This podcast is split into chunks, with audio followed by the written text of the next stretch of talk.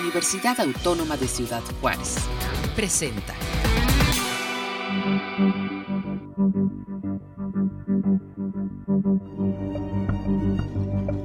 Orbe. Reflexiones de nuestro entorno. Un programa de la Universidad Autónoma de Ciudad Juárez. Hola, ¿qué tal? ¿Cómo le va? Bienvenidos nuevamente a su programa Orbe, Reflexiones sobre nuestro entorno. Eh, un programa, un espacio de comunicación y diálogo de la Universidad Autónoma de Ciudad Juárez a través de UACJ Radio y que llevamos para usted con mucho gusto los temas más importantes que valoramos en, pues, en, la, en, toda esta eh, iniciativa y, esfuerzo por hacer de nuestro mundo, nuestra casa común, un lugar más habitable y más amable para todos. Eh, yo soy Adrián Vázquez, coordinador del Centro de Ciencias Atmosféricas y Tecnologías Verdes del Instituto de Ingeniería y Tecnología de la Universidad Autónoma de Ciudad Juárez. Y el día de hoy tengo el placer y el gusto de compartir estos micrófonos con mi amigo y colega, el doctor Eli Rafael Pérez. Eli, buenos días, ¿cómo estás? Buenos días, doctor. Eh, un gusto estar aquí acompañándolo este, este día y reincorporándome esta temporada a Orbe. Y pues con gusto estar aquí para tratar de nuevo todas estas temáticas de interés eh, para la ciudadanía, ¿verdad? Como ya lo mencionó, eh, nuestra casa común. Gracias, Eli. Amigos, fíjense que eh, estando revisando, eh, digamos, los datos numéricos sobre este problema, que el día, el día de hoy vamos a tratar el tema del agua como su origen y su, y su destino. en un contexto muy interesante, miren, eh, hay una relación muy clara entre el agua, la producción de alimentos y la energía. A esto se le llama, se le llama nexus eh, de agua, seguridad alimentaria y energía. Y es un tema que por varios años se ha venido debatiendo en el mundo académico como, como una manera de estructurar políticas públicas, decisiones de gobierno, de tomadores de decisiones, de cómo mejorar la sustentabilidad de nuestra comunidad eh, pues no de manera compartamentalizada, es decir, no nomás atendiendo el problema del agua, no nomás atendiendo el problema de producción de alimentos y no nomás tratando el tema de la energía. El día de hoy nos enfrentamos a una crisis o a una crisis potencial que ya muchos expertos en economía y en, y en cuestiones ambientales ven venir, es el tema de la producción de alimentos por falta de agua, y por falta de fertilizantes y de insumos para la producción agrícola. Eh, no solamente estamos viendo que por cuestiones de la guerra entre Rusia y Ucrania se han, se han estado, pues digamos, eh, entorpeciendo el flujo de alimentos, pero también debemos recordar, eh, les, les comento que muchos de los de los insumos que se usan para producir los fertilizantes provienen de esa región del mundo. Entonces esto va a generar, digamos, una nueva competencia aunada a la que ya teníamos de que del agua, ¿no? Tenemos el caso, por ejemplo, ahorita de Monterrey, que ha sido muy, pues digamos, muy atendido por los medios en cuanto a que eh, pues eh, hay, hay, una competencia entre la industria y el servicio y la dotación a los, a los ciudadanos y por otro lado está también en el caso de Ciudad Juárez, este tema que tenemos eh, entre el Valle de Juárez y Ciudad Juárez por el agua disponible, eh, sobre todo en nuestros acuíferos, el acuífero del Monzón y, este, y otros acuíferos que están cercas. Pero a manera general, mencionarles que eh, el INEGI nos dice que el 76% de toda el agua que se utiliza en México, del agua potable que se, que se usa en México, es para servir a la agricultura. Solamente el 14% es la que abastece, digamos, a las redes municipales, que incluyen a la industria, incluyen al comercio, incluyen a las residencias. Hay un 5% de agua que es obtenida directamente por las empresas con sus propios pozos desde ríos, lagos o desde los acuíferos y 5% que se utiliza para la generación eléctrica a través de termoeléctricas. Y desde luego, pues esto eh, nos, nos hace que cuando falta el agua en las ciudades, en las comunidades, pues volteemos a ver al campo. Eh, ¿qué, tanta, ¿Qué tanta disponibilidad tenemos de agua de la que actualmente se utiliza en, el, en la agricultura? Ustedes saben que que Ciudad Juárez pues eh, está contigua al Valle de Juárez, que ha sido nuestra región agrícola. Y bueno, este, pues sabemos que, tiene una importante producción en, ciertas cosas como el algodón, por ejemplo, y quizá también algunos forrajes y alimentos. Pero bueno, ¿cómo la ves, Eli?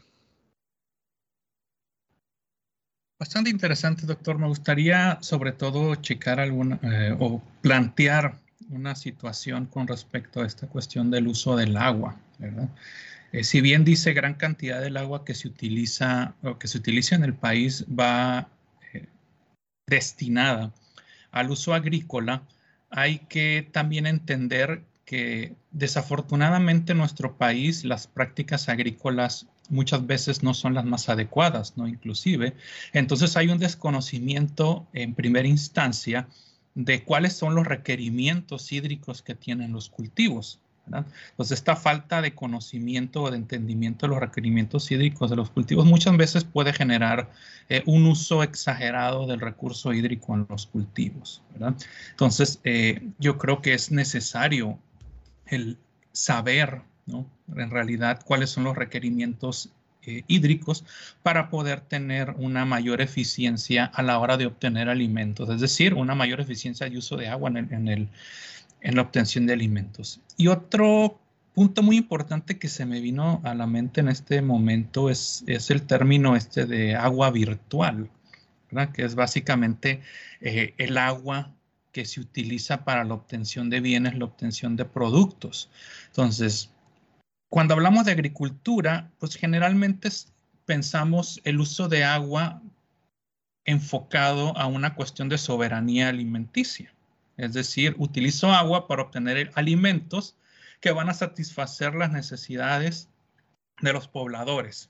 Sin embargo, una cuestión muy importante de esta agua virtual es que, sobre todo en, en grandes zonas agrícolas del país, estamos exportando agua virtual tanto en bienes como en productos. Es decir, produzco bienes alimenticios, pero dichos bienes alimenticios son exportados fuera del país, ¿no? Entonces eso viene a agravar la situación. Es decir, el agua que se está haciendo, que está siendo usada para obtener alimentos, pues al final de cuentas se está yendo a otra parte. Y eso tiende a agravar la situación de los recursos hídricos en las localidades.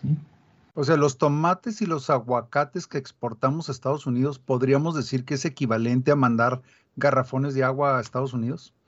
Exactamente, lo mismo con, los productos, eh, pues, que utilizan mucha agua, ¿no? Los refrescos, eh, las bebidas alcohólicas, etcétera. Al final de cuentas, estamos utilizando agua para obtener productos que van a ser para beneficio por supuesto, esto representa una derrama económica, no podemos, no podemos negarlo, ¿verdad? Y gran parte del, ingreso, gran parte del, potencial de, generación eh, económica de algunas zonas se basa en la venta de productos agrícolas, la exportación de productos agrícolas. Sin embargo, esta parte de que estamos utilizando agua, que básicamente pues, como lo mencionas, como si tuviéramos una tubería o estuviéramos enviando garrafones de agua, ¿verdad? No solo enviamos el producto que se consume, sino todo el agua que utilizamos para generar ese producto va implícita. Sí, pues todo un tomate y una calabacita son casi pura agua, ¿verdad? Pero fíjate que una, una cuestión que a mí me, me llama mucho la atención es este tema de, de, de, la rentabilidad de los productos. Por decir algo, eh, seguramente aquí en Juárez no es rentable poner eh, invernaderos para producir tomate y consumir tomates de manera local con nuestra agua, ¿verdad? Por llamarle de alguna manera. Pero es rentable, por ejemplo, poner nogaleras. Este, las nogaleras consumen una cantidad de agua brutal porque, pues no sé, a lo mejor desconozco si es indispensable, pero, pero por lo pronto sabemos que, la cantidad de agua que utiliza un nogal es, es quizá de los cultivos más eh, que consumen más agua, ¿no? Y sin embargo es de los más rentables. Ahorita la nuez, la almendra, eh, los pistachos, todo ese tipo de nueces pues tienen una demanda en el mercado enorme y los agricultores, pues en su muy justo y, digamos, este, necesidad de hacer ganancia, pues tienen que recurrir a esos cultivos eh, que son muy, muy económicamente, pues, eh, rentables, ¿verdad? Así es, doctor. E inclusive hace algunos años, platicando con algunos colegas, había una situación bastante interesante, ¿no? Que estaba sobre todo en la zona de Arizona y Sonora. Y yo creo que en algún momento puede ser que pase en esta zona Nuevo México, Texas, con Chihuahua. Y era esta situación de que, por ejemplo, en la ciudad de Phoenix, Arizona, era una zona que estaba rodeada por una gran cantidad de zonas agrícolas que gradualmente se fueron cambiando a zonas residenciales. Entonces, una zona residencial requiere menos agua que una zona agrícola. Entonces, el uso de agua en el área metropolitana de Phoenix disminuía. ¿Por qué? Porque la cantidad de, zonas agrícolas disminuía. Pero ¿qué estaba pasando? Que empezó a haber una mayor dependencia hacia los productos agrícolas provenientes de México. Entonces, ¿qué sucedió?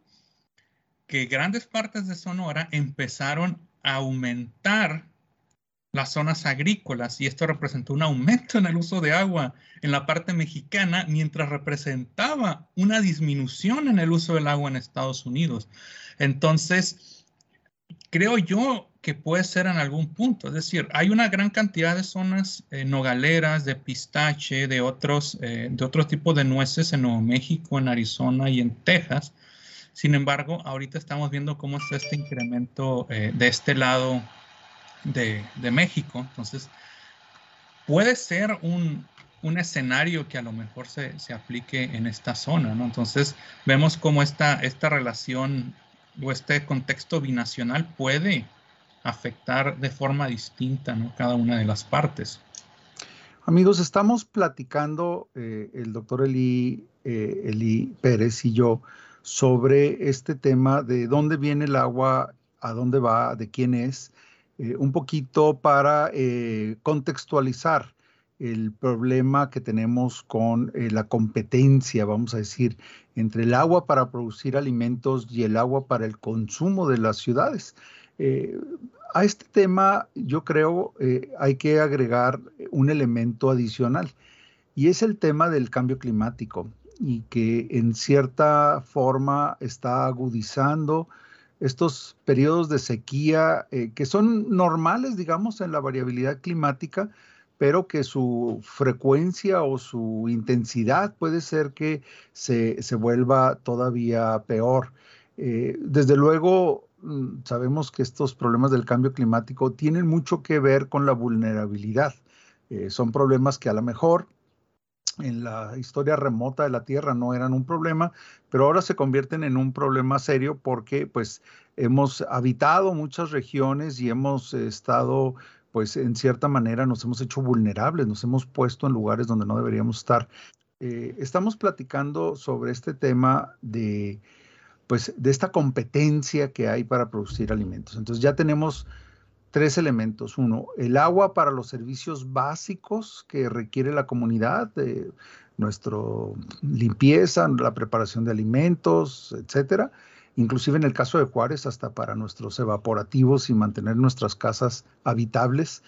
Eh, consumimos una importante cantidad de agua, pero nada comparado con lo que se requiere y se utiliza en los campos agrícolas, donde decíamos a nivel nacional, eh, es casi una relación de, de, 3 a 1, ¿verdad? La, proporción. Entonces, eh, aquí el tema es que eh, podemos enfrentarnos con escenarios como el que están viviendo en la ciudad de Monterrey, donde ya hay una verdadera disputa entre el agua para usos industriales y el agua residencial.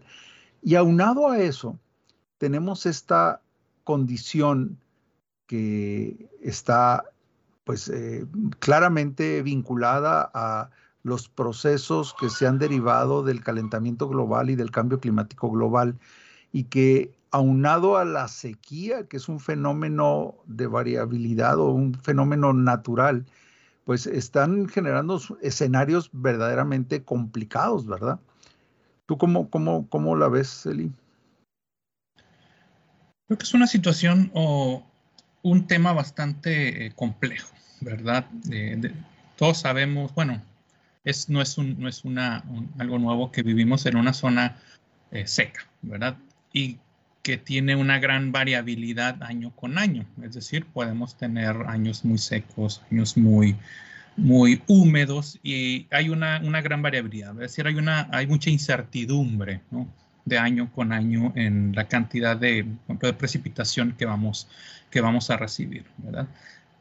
Pero en estas cuestiones del cambio climático, aquí yo creo que es muy importante el conocimiento, ¿no? saber cuáles son las predicciones. De acuerdo a muchos modelos, eh, las predicciones de, cambios en la precipitación en nuestra zona no tienen que ver tanto con qué tanto va a llover, sino en cómo vamos a obtener la precipitación que vamos a obtener. Y eso es clave, sobre todo para entender cómo obtenemos eh, nuestra, nuestra, agua, pues cuáles son nuestras fuentes de agua. Es decir, no es lo mismo que yo tenga 10 eventos al año muy intensos a que tenga la misma cantidad de agua repartida en 30 eventos. Eso cambia completamente. Lluvias de mayor intensidad, que es lo que se espera, pues eh, generarían más escorrentía. Esta escorrentía pues tendrá a moverse o a, irse a otros sitios, ¿verdad? Eh, en nuestro caso particular, en nuestra zona, pues dependemos mayormente de agua subterránea. Entonces, una mayor escorrentía, por ejemplo, en ese caso particular, puede representar una disminución en la cantidad de, del agua que está siendo recargada en los acuíferos, ¿verdad? Entonces, ahí ya tenemos a lo mejor un entendimiento. Más, más escorrentía, a lo mejor nos convendría o podría ser más eh, adecuado generar eh, pozos de captación, represos, etc. Pero al final de cuentas, aquí lo importante tiene que ver con el conocimiento. Usted me lo mencionaba en, otra ocasión, pues los modelos, las predicciones, pues ya tenemos años con esta información, ¿verdad? La situación es qué estamos haciendo con esta información. Estamos tomando medidas, estamos preparándonos. Eh, el conocimiento ahí está. Entonces, aquí la cuestión realmente importante es qué estamos haciendo con, el conocimiento que estamos generando. Y aquí es cuando se plantean eh, pues bastantes, bastantes interrogantes. Fíjense amigos, les comento que eh, algunos de los estudiantes que han egresado de nuestro programa de maestría actualmente están haciendo doctorados en otras universidades y, una de las áreas de estudio para ellos es esto que dice Eli, de, de, encontrar cómo es que se recargan nuestros acuíferos, en dónde, en dónde nos conviene que llueva, cuánto nos conviene que llueva. Hemos vivido, seguramente los que tenemos varios años viviendo en Ciudad Juárez, sabemos que pues una vez cada 10 años tenemos estas tormentas que hacen que se inunde la mitad de la ciudad. Y hay veces que pensamos que estas inundaciones son sinónimo de que ya se acabó eh, la crisis, pero en realidad esto que, dice Lee es muy importante porque mucha de esta agua se escurre de manera superficial, se va, pues digamos, al cauce del río, se va arriba abajo y poco se infiltra en mucho porque no tenemos una infraestructura de infiltración, pues como debería ser para una ciudad como Ciudad Juárez, pero por otro lado porque quizá nos hace falta infraestructura para el manejo, el manejo adecuado del agua.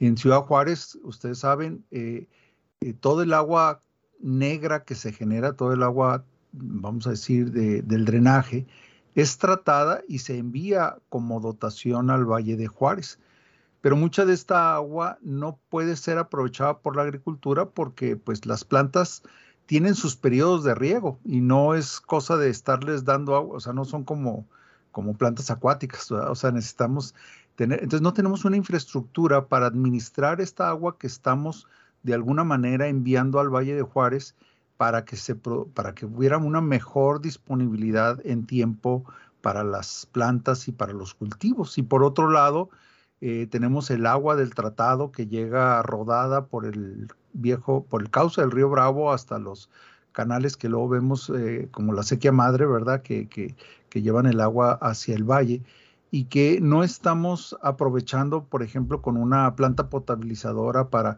incorporarla al suministro como sí lo hace, por ejemplo, la ciudad del Paso.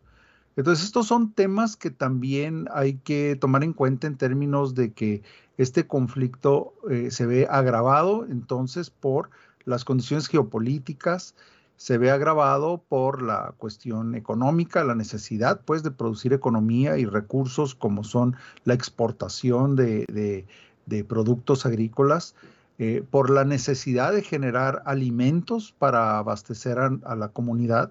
Eh, comemos tres veces al día, 365 días al año, más de un millón de personas en Ciudad Juárez todos los días, invariablemente. Entonces, ¿de dónde llega toda esa comida? Ya lo exploraremos en algunos otros programas.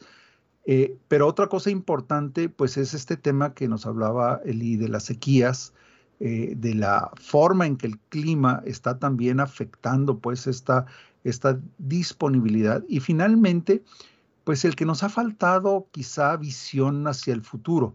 Eh, estamos reaccionando en vez de estar proactivos a estos problemas que ya sabíamos que venían desde hace varios años a partir de los modelos numéricos, ¿verdad?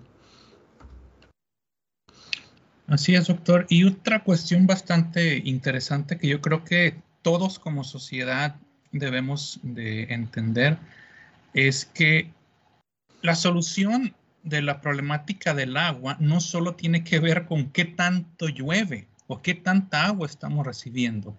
Todos los actores de la sociedad tenemos la manera de poder solucionar esta problemática. Si yo trabajo en la industria alimenticia, industria de bebidas o bebidas alcohólicas, yo como ingeniero biotecnólogo, como ingeniero industrial, puedo eh, generar procesos más eficientes en el uso del agua. Yo como agricultor, como ingeniero agrónomo, puedo buscar la manera de utilizar menos agua a la hora de hacer mis cultivos. Como ingeniero civil, como ingeniero hidráulico, puedo diseñar eh, redes de distribución o, de movimiento de agua muchísimo más eficientes. si, trabajo en la generación de, de energía o procesos de enfriamiento, se pueden generar procesos más eficientes que utilicen menos agua. Entonces, la problemática del agua no solo compete a las personas que estudiamos el agua, ¿no? O que estudiamos el clima, o, a qué tanto va a llover, o si bombardeo las nubes para que se formen más nubes, ¿verdad? Es un trabajo o una problemática que puede tener muchos, muchas variantes de solución. Entonces, todos desde nuestra trinchera podemos generar soluciones, procesos más eficientes, eh, mejora en el uso del agua, eh, concientización hacia la población, etcétera. Entonces, yo creo que debemos de dejar de ver la problemática ah, del agua como algo que alguien más tiene que solucionar o como algo que es propio de la variación climática hasta cierto punto, que, bueno, sí tiene su elemento en ese sentido, ¿verdad? Pero creo que todos podemos encontrar soluciones, ¿no? O, generar soluciones. Y, eso que dices es muy importante, sobre todo para los jóvenes que nos escuchan. Eh, anímense a ir a la universidad, anímense a estudiar. Necesitamos eh, mano de obra intelectual, gente con creatividad, gente innovadora no, no queremos, eh, creemos que pues que, estos problemas requieren de una solución multidisciplinaria, es decir, en todos los campos, como dice Lee, no importa que vayan a estudiar, o sea, su, su, su, capacidad intelectual es, es, sumamente importante para poder resolver esta, esta problemática. Los necesitamos y creemos que hay bastantes ofertas de, de carreras para diferentes vocaciones, para diferentes capacidades. desde, desde cuestiones de gobernanza política, de, de organización social, desde cuestiones meramente tecnológicas, crear nuevos filtros, crear nuevas tecnologías que permitan ayudar a hacer más eficiente este, este, este consumo del agua. Y más que verlo como, como, como un problema apocalíptico al futuro, yo los invito a que lo veamos más bien como un reto hacia el futuro para las nuevas generaciones.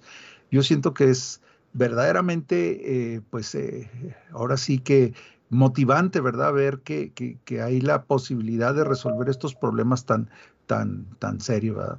Y bueno, amigos, pues eh, yo, yo con esto quisiera decirles que terminamos nuestro, nuestra edición de hoy. Les agradecemos mucho el habernos acompañado. Esto fue Orbe, reflexiones sobre nuestro entorno.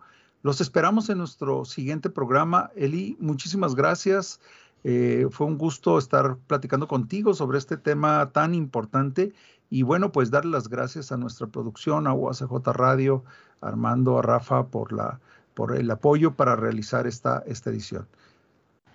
Muchas gracias, doctor. Nos vemos en la próxima edición. Orbe, reflexiones de nuestro entorno. Esta fue una producción de la Dirección General de Comunicación Universitaria de la Universidad Autónoma de Ciudad Juárez.